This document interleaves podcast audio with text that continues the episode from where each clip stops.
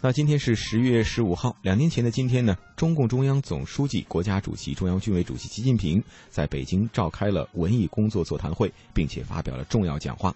习近平在讲话中指出，实现中华民族伟大复兴需要中华文化繁荣兴盛，中国精神是社会主义文艺的灵魂，要创作无愧于时代的优秀作品，坚持以人民为中心的创作导向，加强和改进党对。文艺工作的领导要坚持以人民为中心的创作导向，创作更多无愧于时代的优秀作品。而在两年前参与了文艺座谈会的多位代表，在回忆座谈会场景、梳理两年之间文艺创作与发展变化时，也都有着各自的深刻感想。我们文艺之声的多位记者也在文艺座谈会两周年到来之际，采访了部会的与会代表。稍后的时间，我们也有请这些代表来从各自的领域为我们讲述两年间的变化。和感想。那在过去的两年里啊，深扎成为了全国文艺界的流行话，深入生活、扎根人民，是习近平总书记二零一四年在文艺工作座谈会上对全国文艺工作者提出的要求。两年来，文艺工作者牢牢记总书记的嘱托，文艺为人民服务，也正在成为了文艺工作者自觉的实践。中国国家京剧院三团团长、国家一级演员、著名的京剧西派表演艺术家张建国，在两年前就参加了文艺座谈会。面对文艺之声的采访，他感叹：这两年间啊，文艺界的变化真的是润物细无声的。中央人民广播电台文艺之声的听众朋友，您好，我是国家京剧院的呃老生演员张建国。两年前的十月十五号，我有幸。参加了习总书记在北京召开的文艺座谈会。这两年过去了，文艺界在润物细无声的发生着深刻的变化。那么，给我们带来的文艺的春天，使我们的文艺能够更好的为人民服务，能够更好的扎根于人民。包括我们的创作、我们的演出，更加贴近人民群众了，而且呢，更多了，创作的这个空间更大了。呃，所以说呢，我们盼望着，呃，通呃通过政府的支持，这个文艺更好的能够在创作方面，在这种百花园中更加百花齐放，更加红红火火，让老百姓，让这个呃我们的听众朋友、观众朋友听上好戏，看上好戏，看上我们这个能够。呃，对中国经济的发展以及呃社会文明程度的提高，能够做出贡献，这个文艺事业才能真正体现到它的价值。嗯，那作为传播国粹的京剧艺术啊，如何给老百姓带来更多的演出，让大家更近距离的了解这门艺术？张建国说，两年来他们呢也做了很多的尝试。这两年这这两年文艺座谈会之后，发生了应该说是非常大的变化。从演出上来讲。那么就增多了，那个国家呢，呃，对对这个文艺院团，特别是比如说我们京剧吧，增加了很多演出的项目，比如说三下乡的慰问演出，呃，进校园的演出，比如说贴近呃那个呃生活的演出，另外一个到工矿企业呃慰问的演出，呃，总之呢，就是说现在就是呃比过去量要大一些，所以我们。演出团团体呢，现在来讲呢是非常紧张，演出非常紧张，这是一方面，这是演出一方面。呃，再一个呢就是创作方面，呃，我们剧院就发生了很大变化，呃，原来的创作经费不足，那么现在呢，国家在艺术呃国家艺术基金方面给予大量的扶持，精选一些呃弘扬正正能量的，包括“一带一路”的，包括航天的。这些健康向上的、这些振奋人心的、这些优秀的这个故事，组织人来编写，包括排演。就我们剧院今年，比如说有一出《党的女儿》已经演出了，还有一出《浮生》，另外还有一出《西安事变》，也都是这两年发生的这个创作。所以说呢，从演出、创作，呃，各个方面都在发生着呃很大的变化。啊，都在发生了很大的变化。那么政府呢，呃，特别是给予这个传统呃艺术，就拿京剧来说，给予更大的扶持。嗯，那正像张建国所说的，两年来啊，他们做了很多的尝试，而当中一出新戏的创作，也充分的体现了京剧艺术的创新。浮生这个戏呢，是根据话剧同名话剧，实际上它是一个跨时空的。那么他把后面的汉朝董仲舒提出的“罢黜百家，独尊儒术”的这个话题也搁在里面，实际上让人更加深刻的思考。那么当然呢，就是这个戏它是弘扬、保护、传承文化的这么一个经典故事。那么中国的文化现在就恰恰实实的也是正逢需要很好的继承、保护和传承的这么一个过程。嗯，所以说呢，这个戏正当其时拿出来演出，所以说这出戏呢，在原来的基础上，应该是和话剧的表现手法是不相同的，啊，有了很大的区别。那么在某种程度上来讲，应该是一个发展。所以这个戏呢，受到了社会上很多人的关注，呃，也受到了观众的好评，啊，那么，嗯，它毕竟是改编，改编呢，它还存在一些呃，我们上。有些不尽如人如意，或者有些呃，我们想更好的地方，也有很多的专家呃提出了一些好的建议。那么下一步呢，我们剧院呢要要投入人力、物力、财力，要重新呃对这个戏呢进行啊很好的一一步完我完善和整理提高。这老祖宗的东西呢不能丢，这是传承的基础。在张建国来看呢，一些传统剧目面对失传的困境，他也说，他们剧院正在对此进行着充分的努力。传统经典我们要尽快的抓抓紧时间把它继承下来，这也是习总书记文艺座谈会给我们提出的要求，在继承的基础上要发展。那么，比如说传统的戏，呃，全部的《十老安流》，《十老安流》呢，过去马先生演这个戏。但是他后面《道宗卷》《道宗卷》这一出戏呢，可以单单独来演的。那么过去演这个戏最著名的应该是冠大元冠先生。那么我们为了继承，因为冠先生这出戏传授给了朱炳谦老师。朱炳谦老师今年八十多岁，那朱老师将来一旦是他不能说这个戏的时候了，那么这戏就会失传。所以说呢，赶紧的就跟朱老师把这出戏重新学下来，而且呢。呃，整理，因为这个戏过去演要要很长时间，要三四个小时。那么现在我们整理出来之后呢，在不影响经典的经典的这个同时，而且适应呃现在的观众的欣赏的习惯，那么进行了这个删减和修改，既保留了原来的精华，而且又适合了观众的这个审美的习惯，缩短了时间。所以说呢，这出戏也是今年年初刚刚整理出来，刚刚演出，受到观众的好评。另外一个，今年呢，我又和石家庄京剧团合作排演了一出现代京剧《奚孝伯》。《奚孝伯》呢，讲的就是我的师爷奚孝伯先生他的一生爱戏如命，这个追求艺术的苦苦追求艺术，没始终一直到临终都没有停止的。这么一个一个一个艺术家。那在习近平总书记的文艺工作座谈会讲话发表两周年之际，国家大剧院的一年一度二零一六舞蹈节近日也是闪亮开幕了。作为国家大剧院的舞蹈节艺术总监的知名舞蹈艺术家赵汝恒也说。国家大剧院的舞蹈节发展，也正是印证了“文艺出精品，文艺服务人民”的讲话精神。同时呢，赵若恒谈到，国内舞蹈创作存在着音乐和肢体、故事内容两张皮的普遍现象。我们来听听赵若恒的说法。因为我觉得，在我们最近在搞我们中国创作的时候，我提出了一个问题：我们很多中国的创作，这个舞蹈和音乐是脱节的，音乐成了背景音乐。所以呢，他并没有去解释这个音乐，也没有为音乐讲故事。但是你注意到国外来的团，他每一个音符都含着他的心里的话，所以这个是跟我们的特别大的不同。放在同一个艺术节里头，我觉得如果你看了这场和看了那场以后，我觉得你就会对比了。因为我们中国现在国家特别支持，编出来的东西特别多。可是质量在哪儿？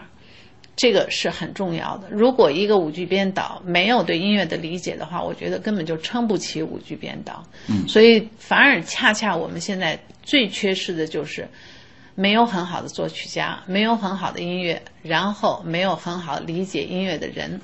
嗯，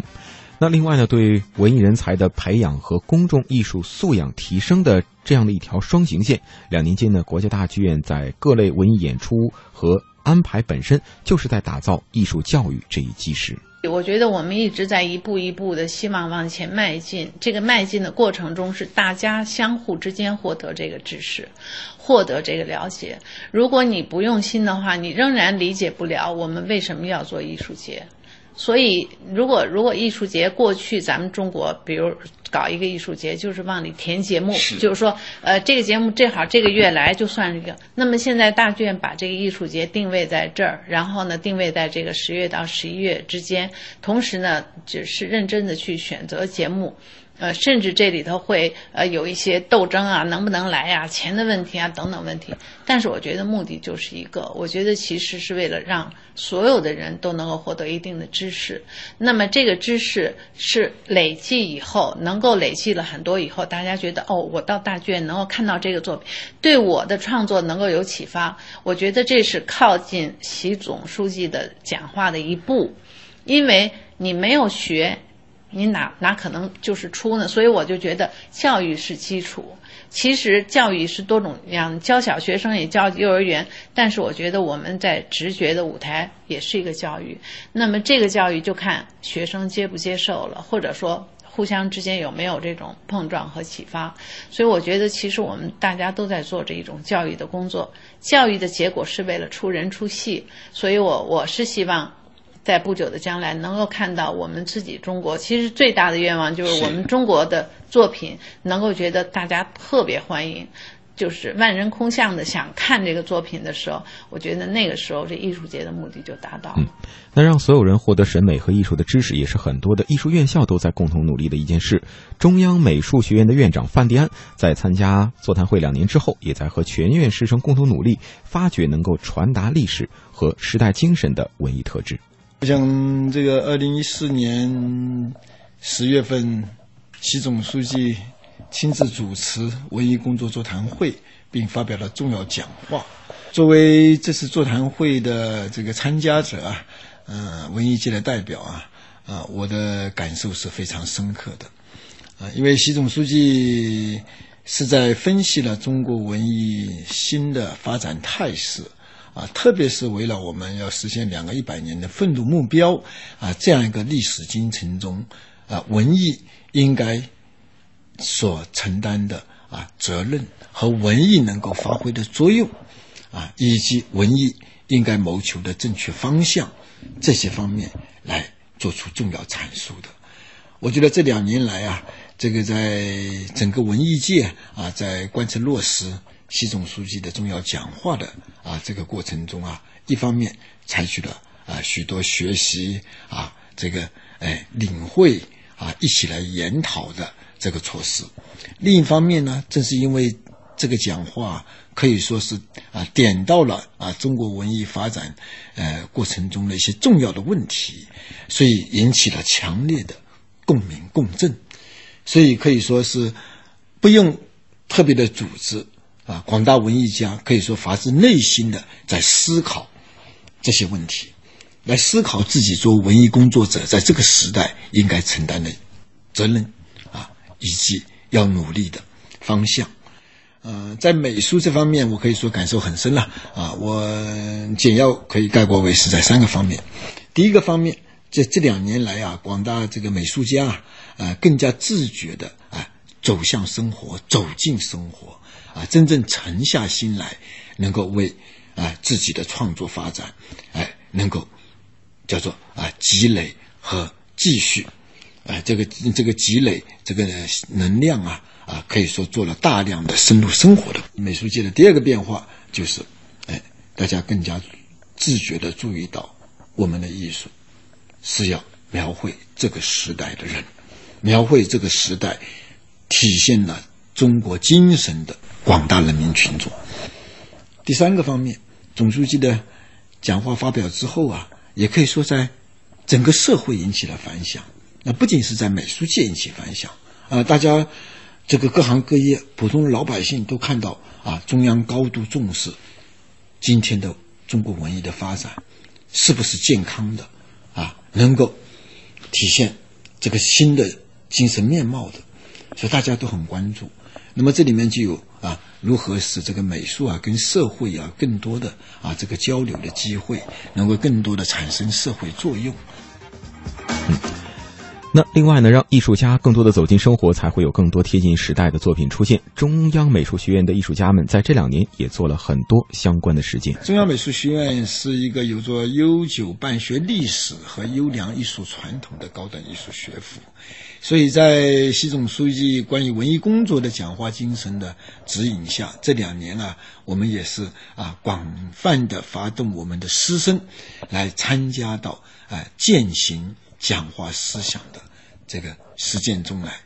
那美术学院现在有啊近千名教职员工，有啊将近六千位青年学生，所以也可以说是个很大的美术创作的群体，而且不同的专业学科非常丰富，所以这两年来呀，我们这个组织啊，我们的教职员工带领学生啊，哎走向生活啊社会生活社会的各个方面。啊，比如说，呃，去年啊，我们围绕着啊抗日战争胜利的七十周年，组织了啊，大家深入到抗战的当年的战场去寻访抗战的老兵，做了大批的创作。那么，在中国美术馆办了大型的展览。那么，今年我们更是围绕着红军长征胜利啊这样一个主题，那么我们提出了一个叫做“在长征”。啊，也就是艺术在长征的这样一个集体创作的活动，可以说，哎，从开春到现在，我们的老师都陆陆续续的去重走长征路，啊，去到哎各地去体验生活，啊，反映时代的变化，啊，用自己不同学科的知识来进行艺术创作，